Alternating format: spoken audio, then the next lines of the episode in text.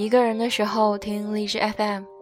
养成这个习惯不过是一个星期的时间，到现在这习惯陪伴了我两年多的时光。这期节目发出来的时候，应该是电台的一周年，整整一年，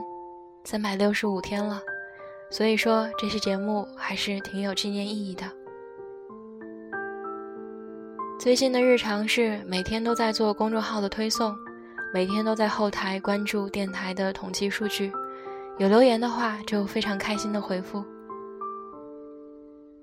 两年前的我大概不会想到，真的会有这么一段时光。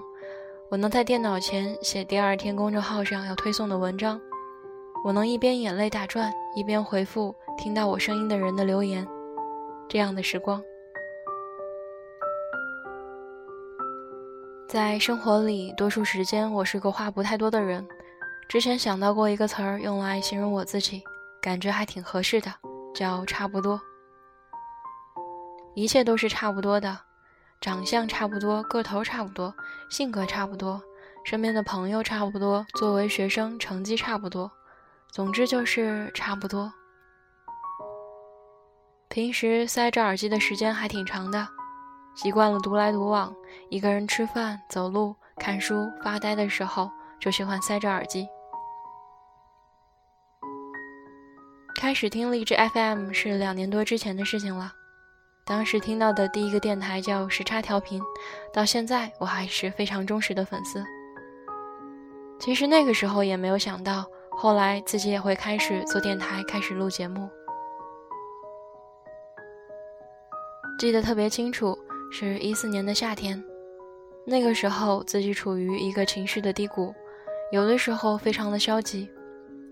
包括在对自己大学所学的专业慢慢了解之后，突然爆发的那种迷茫，还有各个方面的不尽如人意。慢慢发现好多事情不会真的按照你预期的走势去发展。进了大学，磨合了两年，才发现，真的去拿一个成年人的眼光去看以后要走的路、要做的事情，去拿一个成年人的眼光看自己，要成为一个什么样的人，和之前的想象有很大的差别。差别越大，就越迷茫，所以那个时候非常容容易消极。恰好那个时候，时差调频有一期节目叫做《给我稳稳的幸福》，听过之后觉得，其实每个人都会这样，会有迷茫的时候，会有状态很 low 的时候，每时每刻，这个世界上都有很多变数，相聚分离什么的。但是时差在那期节目里表达出的观点是非常独立的。这个生活的变数谁都说不清，可是我们依旧在走，在做着我们喜欢的、热爱的事情，就是这样，没有什么好怕的。稳稳的幸福是要自己给自己的。其实生活里有很多事情，不能期待生活带给你，自己做是最靠得住的。去年的八月份，算是半玩半尝试着。做了自己的第一期节目，那期节目录完了之后，反复的听，因为那时候自己没有什么经验，毕竟是第一期节目，所以自我感觉良好，加上身边的朋友、家人都很支持，所以这么一做就做了一年，到现在满一年了，节目也有九十八期，现在再回头去听自己的第一期节目，简直就是黑历史，不过那是自己迈出的第一步。所以，确实是有纪念意义的。这做节目的一年时间，现在来看其实特别快。每一期节目自己写稿子、选背景音，还有要分享的歌，从一个粉丝涨到现在九百个。每一次被分享，每一次被听到，每一次被赞、被留言，每一次小小的进步，到现在，很大程度上改变了我生活的轨迹。在荔枝上做电台像是一个跳板，在开始做电台之后，我也开始尝试很多自己曾经想做却没有敢做的事情，包括开始很系统的健身，开始写东西，把自己的稿件投出去，开始学吉他，开始一个人出去旅行，开始做公众号。起码一年之前还没有做电台的时候，或者更久之前，还没有听到荔枝的时候，我不会想到自己的生活会有这样的改变，会因为一个尝试带出其他的尝试。做节目整一年，刚开始是收到身边人的支持，大学的舍友、朋友、自己的爸妈、亲友，每次发节目的时候都会帮我转发，不管那个时候我做的节目有多简单、多乏味，节目效果有多差。后来慢慢的在荔枝这个平台上，开始有听众关注我，每天有那么一两个订阅，有十几二十个收听，我就超级满足了。后来有机会被推荐到了荔枝的首页，再后来就有了现在的日常，自己在自己电台的公众号上写推文，然后看着电台前的你的留言，眼泪直打转。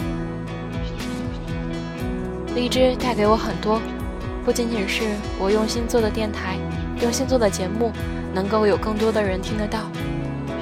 有更多的人能够认可我。其实每一个主播都很希望自己的声音得到认可，每一个创作者都希望自己的作品得到认可，道理是一样的。更多的荔枝带给我的，其实是对生活的尝试。生活有那么多的可能性，如果不尝试一下，永远都不知道有怎样的可能。生活会有怎样的转折和变化？这些励志 FM 带给我的，我也希望能够做成节目，作为一个礼物分享给你。生活这一切的变化，这一切的收获，一切的认可，一切的一切，都是因为两年多之前，一个人的时候听励志 FM。